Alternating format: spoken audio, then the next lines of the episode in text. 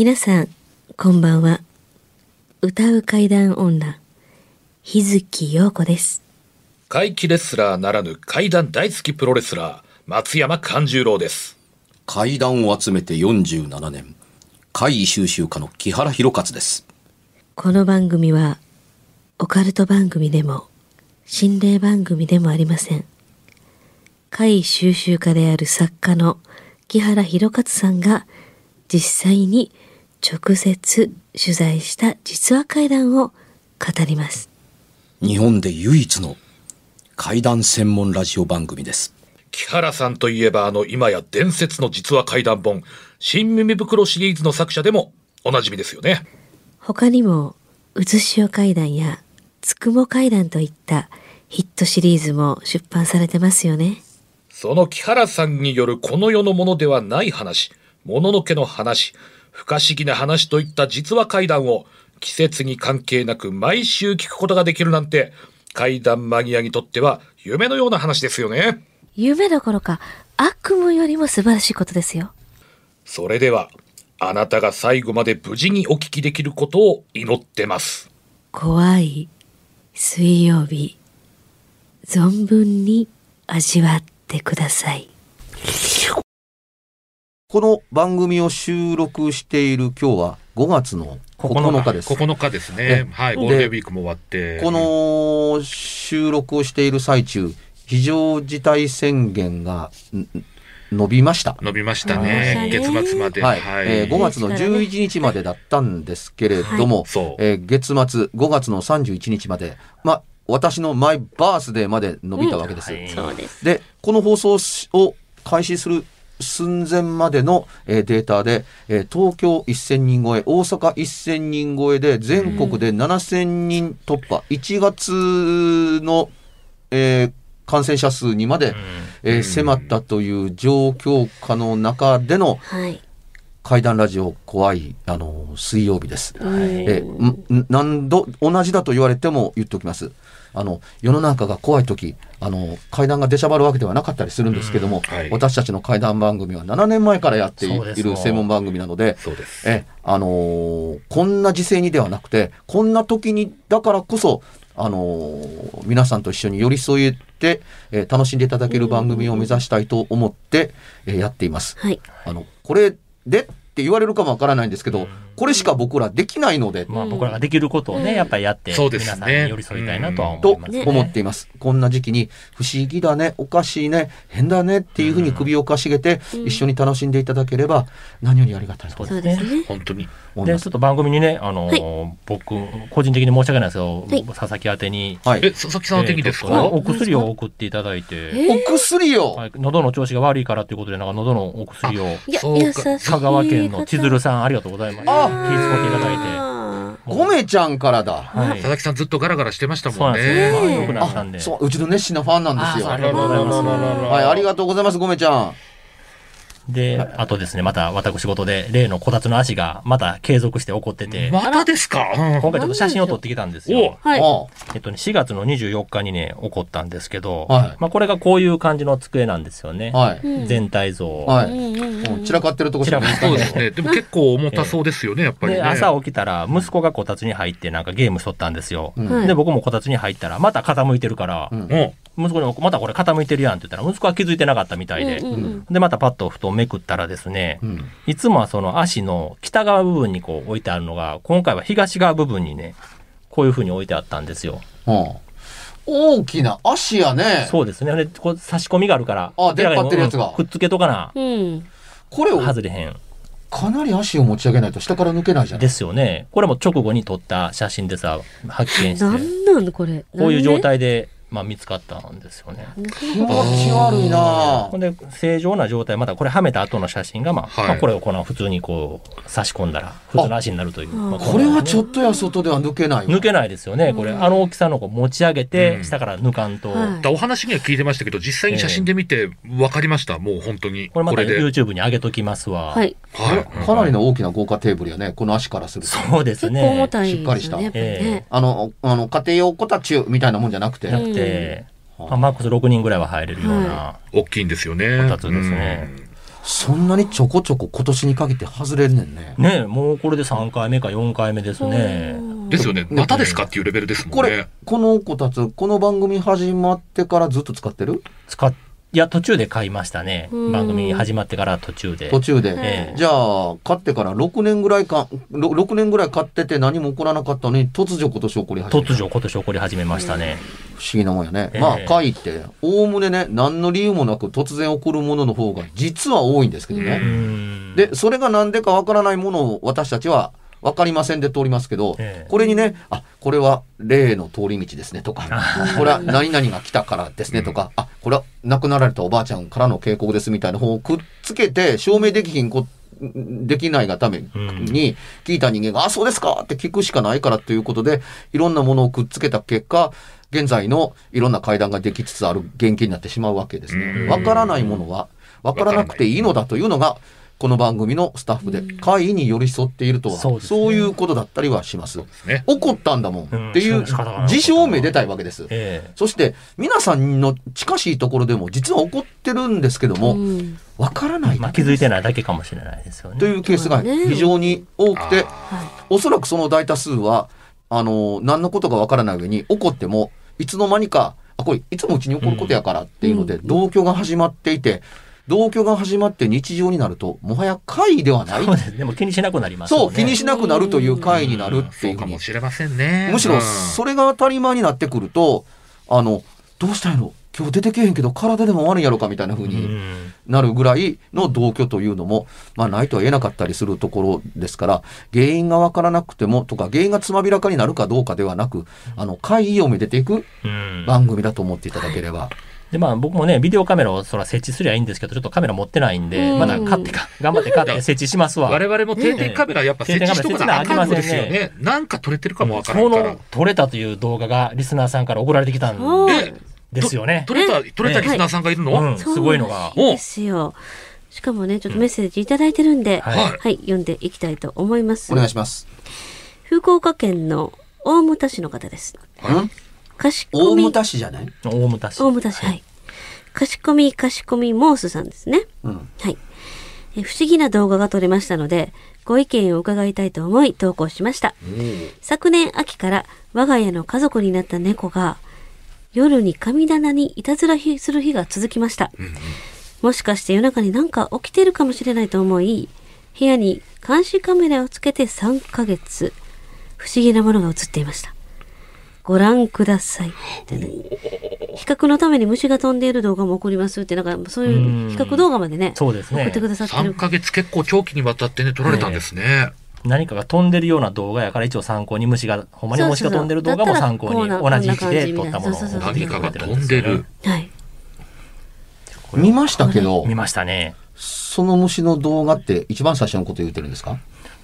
まあ、一番最初と2番目、3番目、4番目もそうなんちゃいますかね。5つぐらい動画送ってくれてたんで。5つ、はい。ええ。あのーご本人さん的には4つが虫で、残る最後の1つが、まあ、不思議な動画っていう感じでしたけどね、見た感じ。ええっとね、ええ私が見た限り、あの、どれも虫だとは思えない。えませんでした。確かに一つはなんか虫っぽくないのもありましたね。あのね、うん驚異的です。はい。あのーこの、お前らは何を言葉で言ってるんだっていうのは、もうおっしゃる通りなんですけれども、うんあの、どういう順番で説明していいのかっていうのを混同するぐらいなんですけども、うんええあの、一本目の動画は、はい。あのーというか、全部お定点カメラありがたいことにね、カメラ位置を変えることなく同じ場所に置いてくださってそうですね。全く同じから撮ってますね。で、えー正面にあの出入りする襖があって、左手にあの部屋に出入りするドアがうんうん。ある。あの、和室の引き戸と、はいあの、左手にはその、洋室のドアがある。うん。その上に、あの、お札貼って神棚のように祀られてるところがあるんですよ。うんこれが起点になってるのかなと思うんですけども、一つ目のあの動画は、その、んあの、お札からというと語弊があるんですけども、うん。ともかくそのドアのところからですね、お札の下の、えー白いあの物体が床すれすれまで一旦落下して上昇してきて、うん。カメラの前で、あのね、あの、松山勘十郎が、すあの、わかりやすい例えを作ってくれたんですけど、はい。ツイッター社のマークの鳥、うんうんうんうんあの小鳥みたいなマークが羽ばたいてるような、あのー風に、一旦画面で羽ばたきながら停止したかのように、左下に消えて、それきり現れないという。多分皆さんもイメージしやすくなったんじゃないかなって。停止したのは僕が止めたかもしれないですよ。もう高速で飛んできて現れて消えるんで。で、これをもし虫だというのならば、虫だと言えるのかもわからないと虫では絶対ないとうん。言いにくかったりする気がするのは、形もね。一、形が虫っぽくなかったですっていうのと、う。ん。二、これが虫なら大きくないかうん。と思うこと。そうですよね。でさ、これほど大きかったらこんなに全部が真っ白に抜けているんだろうか。あの、ここまで全部白いと、あの、光源があってほしいんですけど、うん光源がないんですよ。うん夜中の定点、うんえーカメラで。見る限りね、光を受けて、あの、白くではなくて、光が届かないドアの、あの、上の神棚から飛んできた時から、真っ白血形で飛んできて、うん。あの、光で白く抜けてる具合が、画面の一番手前にある、一番大きく映ってる時と奥に映ってる時と、あの、当たってる光の光量があるとするならば、同じなのはなんでっていう。うんああ、確かに。窓際とかだったらまだね、外からと光とか入ってきたりするのかなとか思うと、うんええあれ見る限りじゃね、ねあの、そんな様子はなかったですもんで、ね。光が当てられてできる影的なものが家具にはありませんでした。はい。うんしたがって、あの、これに一番近しいものは何かというと、画面で飛んでいるものそのものが白く発光していると、うん多分こんな風に撮れるんだろうなと、あのー思えるんです。うんこれがあっという間なのと、あの、えー上から降りてきて、かあの、床寸前でゆっくりと R を描いて上昇するという動きで、再びカーブでカメラの正面に向かってやってくるという、この運動軌道がね、うん。翼を持つものの運動軌道に似ていて、うん。あのー昆虫系のランダムに揺れたりするだとか、か途中で勝手にホバリングして様子を伺うだとかというような、あのー動きではないように僕には見えました。うんうん確かにそうですね。で、あの、この形を仮に取りとするならば、真っ暗な中、あの夜中に、うん。えーこの形の形状の鳥が、えー部屋の中を飛ぶとは大変考えにくいです。うん。うん。うん。あのー夜中に飛ぶ鳥は、おおむね猛禽類ですかあら、ー夜中で、あの、餌を取るためのうん。鋭い爪と牙を持った、比較的大型の鳥が飛ぶのなら、ちょっと話はわかるんですけど、うん。これがもし、あの鳥だったら、どう考えても餌になる側の鳥で、見えてないん違うん君っていううん。側の小鳥のシルエット。うん。だから、夜中はどこかに捕まって、あの、獲物にならないように、あの、捕食者に見つからないように止まって、じっとしている本能を持っている側の鳥なのにと思えるものが、画面を、真っ暗であるはずの画面を横切ってるっていう。うん真っ暗って言っても、まあ一応暗視モードなので、えあの、回遊としては映ってるんですけれども、うん鳥の振る舞いにしたら鳥が動く時間じゃないのでえう、んなんだろうこれっていうふうに、ねまあ思います。びっくりしました。あの、三本足じゃないけれども、あの、まるでね、お札の中から真っ白く抜け、闇の中に真っ白くあの抜け出た小型のヤタガラスが飛びましたかっていう言葉を使うと、あのー映像の誤解が一人走りするんですけれども、うん。まるです、出てきたところがそうなので、そんな風に思いたくもなりそうな、うん。あの、本当のカラスの三本足ではなくて、あの、お札につけるような可愛くこのね、キャラクター化した三本足のカラス、うん。あのー日本サッカーチームの代表の胸についてるような、あれの、まあ、足が見えない、あの、ヤタガラスが飛んでも来たのかな、神社のお札のとこから、小さな形からヒュッと大きくなってな見えるしっていう風に。で、カメラの時の目の前に見えてる大きさと、え現れ始めた時の大きさが、同じようには、僕にはちょっと思いませんでした。うん。つまり、小さく現れて画面に近づくに従って大きくなったかのよううにん。見える。で、画面の手前の大きさのものだったら、向こうにいた時も、もうちょっとちゃんと大きく見えてたんじゃない？ここまで大きならへんやろうっていうぐらい。っ思いました。うんそれはカメラのおおレンズ前とお札までそんなには離れてへんでしょうって、うんみあのお部屋のリビングですから。ええ遠遠近的な、そういう遠近的な考えると。そう。だから、この一番手前に映っている、一番大きくお、あのー映っている状態を静止画像にして、うん。これをあのドアまで持ってったら、うん。あんなちっちゃくなる？うん。っていうような感じがするですね、スタートの時の。うん。で、やっぱりご自身がもう大きくなられたっていう大きさが。表現が、ええ。やっぱぴったりですよね。で、そうなると。もちろんこれはラジオだから分かりやすく言語で、うん。あの、懸命に説明してつも、しているつもりなんですけども、なんとか許可いただいて、ん。YouTube の方に上げて、なるほどと、うん。本当だっていうふうに思っていただければ、あの、いいと思います。ね、見ていただけたらね、みんなね。ええそう、それがね、で、ね、え解説的にあと残り、あの4つのうち、えー真ん中の3つは、はい。あのお手紙に書かれていた通りでした。うん猫が夜中が夜中に暴れてかなみたいな。うん何をそんなにギャンギャンギャンギャン騒いでるというか追っかけましてんねんというのが気になったからというのが多分撮影の規定になったと思うんですけれども、あのーその猫が動き回る中のいくつかが、猫が何かが追っかけてるんですよ。うん猫が何かに気づいている、あるいは猫があの何かををあの追い出している、追いかけてるというふうはにい。振る舞っているんですけれども、というようなのの途中にう、ん。ふわっとそあの光の玉が横切っていきます。うんうん一つ目だったかな、はい。猫が狙って上を見上げてる上に確かに光が現れて消えるっていうのをはいうんうんうん。ちゃんと猫がちゃんと見ているという動画でした。うん。空間に現れては、あのー消えるというふうに。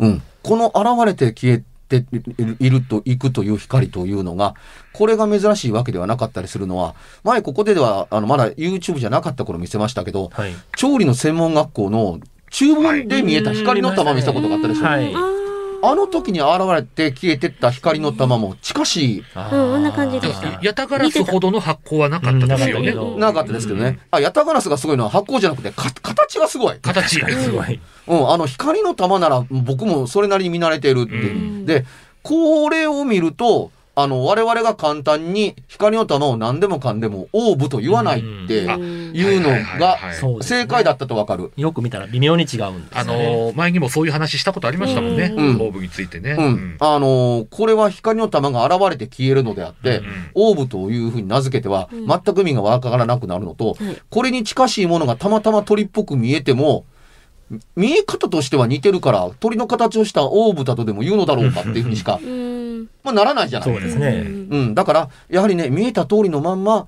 あの、光の玉は光の玉っていうふうに区別しておくと、この映像とこの映像の違いっていうのに、言葉が使い分けることができて、まあ、大変いいのかなと。で、これに近しい、その、猫が、あの、あ勝手に暴れているのではなく、猫が何かを外に追い出す、うんうんお部屋のそ、あの、部屋の外を、リビングのの方に追い出す。うんで、追い出したものがまだうろちょろしているのを、あの、気になっているから、部屋をうろうろしているというののどこかに、さっと光が横切るというのが、一箇所二箇所あるっていうのが撮影されているというのが、えー、5つのうちの3つ。うんうん。これで鳥と猫が追っかけるしてる光の玉の動画3つ出しました。はい。最後の1個。最後。はいうんこれがすごかった。これはすごかった5つ目ですね。うんうん五つ目うん。えーもちろん、あの、YouTube で流すことができるならば、これそのままお見せしますけれども、うんあのー私の目にはどう見えたかっていう点で言うとですね、うん。あの、自分で表現する言葉ですら疑問符がつくというとこだったりするんですけど、はいそう見え、そういうふうにしか見えないし、それがわかりやすいと思うから表現しますけれども、えー、神棚からですね、ん高速で、んゲゲゲの鬼太郎のうん指鉄砲が、んの親指を除いて4本指がん一斉静車をされた。うんビュンと飛んできたかのように見えます。はい。わからないですね。もうちょっと丁寧に言います。はいうん。あのー神棚からし白い何本、ご4本の線がん画面を斜めにさっと横切ります。あのー左上から、左上に、ん画面奥にある神棚から手前の右下に向けて、シュッと何かが、あの、4本、線のようなものが、あの、横切っていくんです。これ、えー、静止画像を繰り返すようなスロー再生をして見た結うん果、えっとね、鉄鋼キャハンを、今の子には分からんけれども、うんまあ、あの、昔のね、指先が出る手袋やと思ってください。江戸時代のね、はい江戸時代の旅する人とかようつけて、はいはいこうに。今やったら京極先生がしてるような。うんそう、指先だけが出る。る手袋みたいなもんですね。はい。ええ、この指先だけが、あの、出る手袋のような、うんあの、つけた片腕を、あの、ビュンと突き出したまんま飛んでくると思って。だから、4本指が、感覚もそのまんま、あの、指の長さも、要するに薬指、んあ中指、うんいいみたいな、あの、小指だとかっていうか全部並んで、人差し指からな全部並んだバランスのまんま。で、根元のところが、あの、指の付け根の部分が丸いんですよ。つまりそこなんですよね。丸い何かを通して、そこから出た指みたいなものが、高速で画面を横切っていく。だってね。うん。だから、あの、見た目には、あの、4本の指の4期変態が崩れることなく、綺麗な感覚とな、あの、感覚を保ったまま、ピュッと画面に横切っていく。月みたいなことやってるかのようにそうそうそう。飛んでくるけれども、あの、これに、いや、本当に指なのかどうかはわからないんですけど、指にしか見えない見えない。うん。すごいすごい速さでしたよね。ねそれがね、その通り、佐々木君の観察の通りなんです。うん早いんです一。瞬のように。一瞬でした。だからカメラに向かってきてるような感じでしたよね。カメラの下の部分に向かってくるように。だから普通に見てるだけではわからないんですよね。うんねこれでスローにしてみてようやく、うんあ、なるほどっしていう。神棚から出てるっていうのはなんかごっつい怖いといでうか、この鉄不思議鋼をね、というか。こう、キャラさんの言ったように、こう、根元部分が丸くなってるっていうのがやっぱ鉄鋼をうなずけた。うんあれがもし京極先生の手だったとしたら、ん丸じゃなくて、こう、まっすぐ、こう、そうですね切れてるはずなんですよ。うんうんそうね丸っ。ていうところがやっぱり、鉄鋼の先っぽ部分っぽいですね。丸くこうなってて。だから言われてみれば本当そうとしか見えないんですよ。うんうんすごい月です。地獄好きみたいなことがだからね。本当イメージで言ったら本当まっすぐシャっていう感じですよね。その通りですね。はい。うん。そういう風にしか見て取れない。つまり、指と指との間って空いてるんですよ。あの、指をくっつけてパッとやってると、多分板に、板状に見えるはずです。ええそうでなくて、指の、を軽く開いてうん、感覚が空いてるまんま、シャッと、あの、前を、あの、に突き出すようにっていうところなんですけど見、た感じ左手なんで、左手っぽいですね。左手っぽいですね。親指はちょっと親指がないですけれども左手っぽいですうんね。左手のような感じはしますね。親指は中に入ってる、入っもしてくるから中でこううっすらと見えたようで指のな気もしないでもないんだ指っ。ぽい長さを見ると、やっぱ左手なんかやっぱなと中指が一番長いのは見て取れたので、うんまあはい。これがツイッターに流れれば判断は皆さんに任せ、お任せしますというところですけど、これがえ奥の神棚からうん。目の前って距離があるので、横移動ではなくて、うん。斜め。にこっちに向かって飛んでくるのであのー映ってないまでも、どんだけ手が長いねんという言い方もできるし、まあ、手首こそないけど、あの、どんだけ手が長いとも言えるし、これひょっとしてすごい大きな手、とも言えるし、で、ちょっと、あのーの、他の4つと同列にしたくない点があるんですけど、うんこれ、あの、発光してないんです。ああ、確かに。僕の目から見るとそうん。これは手の指のようなもの、手から出ている指のようなものが、うんあの、暗視カメラで映っているというのであって、白く抜けたというわけではではないですね。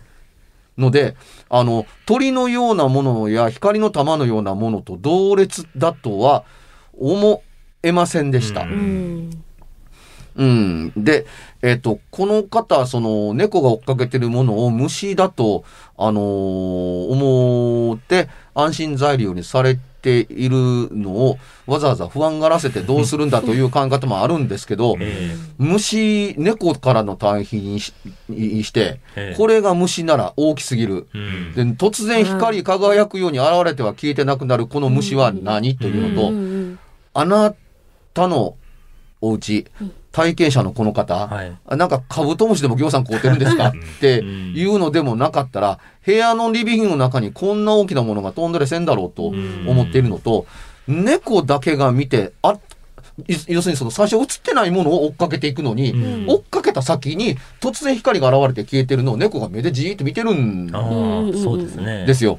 でこれが正しければ猫が追っかけ出したところから見えていてう、ん。猫がずっと見たまんまフレームアウトをするはずなんですけど、うん画面の途中で現れて画面の途中に消えていきます。うんフレームアウトしないんですよ。姿を表して姿が消えるっていうのが一つだとか、うん画面から消えてなくなるのはあるんですけどね。うんあうん。でも、これがもし虫で画面のフレームの外に出ていくんだっったらば、この後画面の中にまた返ってくる画像があってもおかしくないんですけどね。この方の調べた結果、あの、現象があった部分だけを抜き出してくださっているので、うん。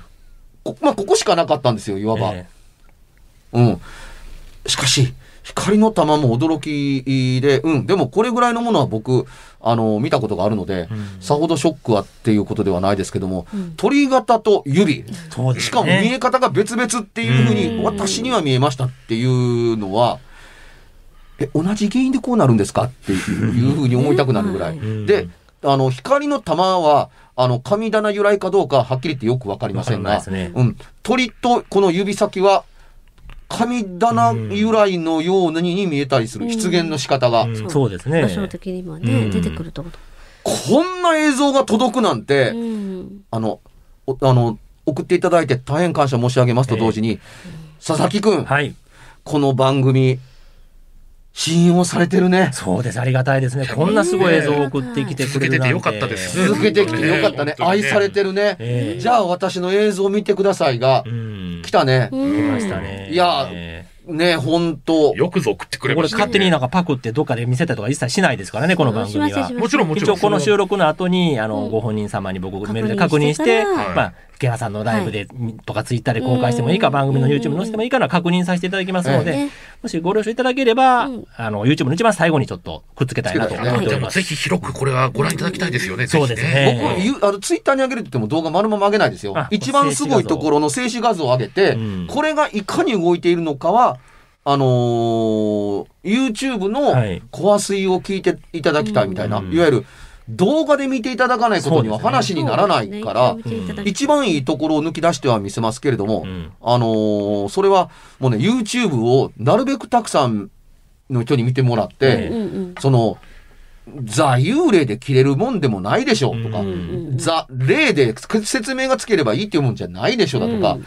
皆さんがね、なが時々言う、あ、見えるんですけどねとか、あ、見える友達友達がいるんですっていうふうに、ほな、こんな話聞いたことが一回もないな、なんでなんやっていうものがカメラに撮られてたりする。ええ。普通の人が見たって話は、何をって言ったら、うん。いや、そこに人がね、とか、ううんそこに手がねっていうとこだけども、うん。実際に世の中にあの不可解なものというのは、そんなに定番化して私たちの常識通りのものって、あんまりないんじゃないのかというのをこの映像が教えてくれるような気がします。確かに。目的もわからへんし、うん。理由もわからへんし、これ作ったんだったらね、もうちょっとみんなが分かってもらえるイマジネーションに寄せてくると思う。あわかりやすいようなこう、はい。作り方を、そういうことです。うん。うん。まあ結びつけやすいとかね何かに。ねパッともう連想しやすいように、うん。あそうかとこれ信じ込むようにね、うん、これ何っていうふうに。で、その、えーぜひとも番組で、あの、もし、あの、YouTube でご覧になることができたら、あの、重ねて、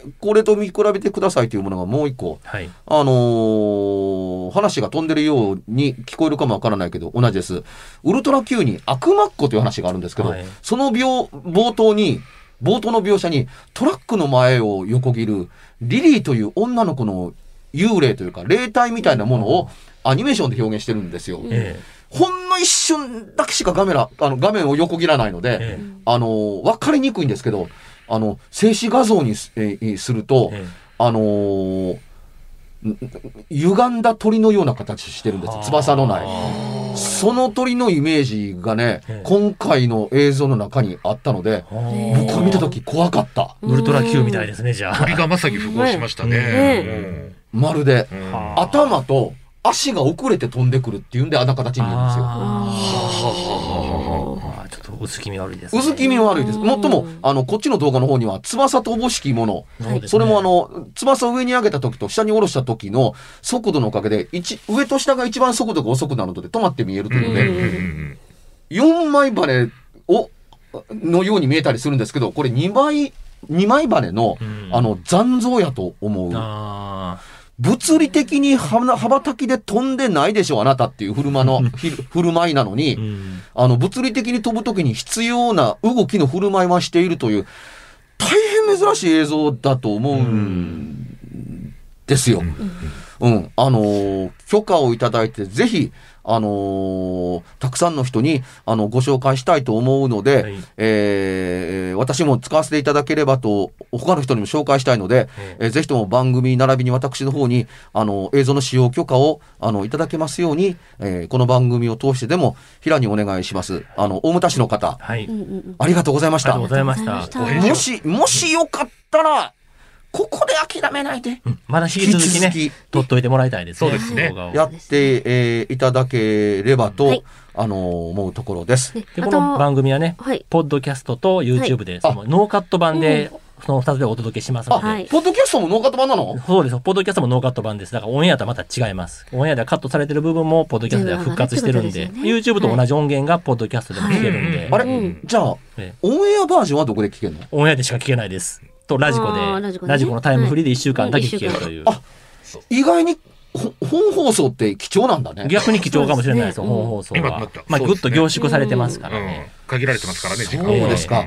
今日はあの、あの、遠回りしと、あの、無駄な、あの話をしてる間に、あの、聞こえたかもわからないですけども、目撃例というビジョンを、はい映像をうん言語化するとどれほど大変なのかというのを試してやってみました。はいだ。から、ラジオをお聞きの方はまあ、今回の場合は YouTube を見るのがいいかもしれやっぱないですね。ラ基本ラジオですからね、でこれ番組我々。YouTube も見て確認する映像を。そうそうで、絵を見たら一発でわかります。一発でわかりますで、それがわからんから言語でやってるんですけど、うんこれが階段の体験談になるわけだから、ん階段の体験談の中に抜けてるピースがあるからちょっと教えてもらえませんかって言いたくなる気持ちってわかるでしょ、ううんんそうですね、わかりますね。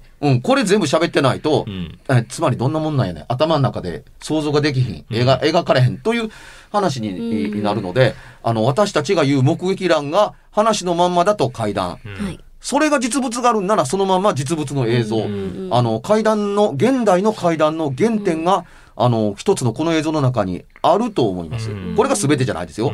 うんこれを目撃したら階段になる。うん目撃談にすれば。はいうん。しかし映像だと、目撃談を超えるね。そうですね。あの、リスナーの方ね、もしあれで、もしもしもですよ、はい。あの、こんな不思議なものがちょっとあるんですけど、見ていただきたいなとかうん。思ってくれる方がいたら、また送っていたまだいたらね。た送ってい。ただけたらと思います。はい。検証あの、しますね。もう木原さんたちがね、うん。もう厳しく検証しますんで。はい。だんだんラジオ番組の範疇を超えてない。超えてますね。はい。もう階段検証番組ですね。検証番組。これは怪談考察番組と僕は外で名乗っています考察ねうちの番組も。はいはいじゃあということで告知いきましょうか。はい。はい。えっ、と、松山勘十郎なんですけれども、あの、7月18日に、えー豊中市の稲六ボックスという会場で、大衆プロレス松山座本公演我が松山を超えてゆけ、えーやらせていただくつもりでおります。まあ、ちょっと今こういう状況なんでね、どうなるかわかりませんが、でも、あのー必ずできると信じておりますので、皆様も、えー松山勘十郎で検索しますと、ブログやツイッター、SNS といろいろ出てきますので、情報を集めて、ぜひ会いに来てください。よろしくお願いします。はい。えー、日月陽子はひらがなでつに点々の日月陽子で検索してください。いろいろ出てきます。私、木原博勝は5月の28日のお22時から、えーニコニコ生放送九段町暗殺計画、う括弧仮で、横澤さんのビデオ、横澤さんのところに定点カメラまた仕掛けたやつの、えー分析のパート2をやりますので、こうご期待。番組では別冊怪談ラジオを販売しております。ちょっと普通の地上波のラジオでは放送できない僕の体験を、あの、語っています。二度と本の形でまとめるつもりのない話が入っていますので、ぜひお聞きになってくださればと。どうやったら帰るの？詳しくは、ラジオ関西の怪談ラジオのホームページをご覧になって、ぜひともお買い求めいただければと思います。今夜はいかがでしたでしょうか？何もなければいいんですが。え？ちょっと、あなたの城、誰ですか？番組ではお便りや感想のほか、あなたが体験した怖い話や、あなたが聞いた身近な人の不思議な体験、また怖い写真や曰く因縁のあるものなどもお待ちしています。メールの宛先は、階段アットマーク jocr.jp k-a-i-d-a-n アットマーク jocr.jp ファックスは078-361-0005、078-361-0005。おはがきは郵便番号650-8580、ラジオ関西、怪談ラジオ、怖い水曜日まで。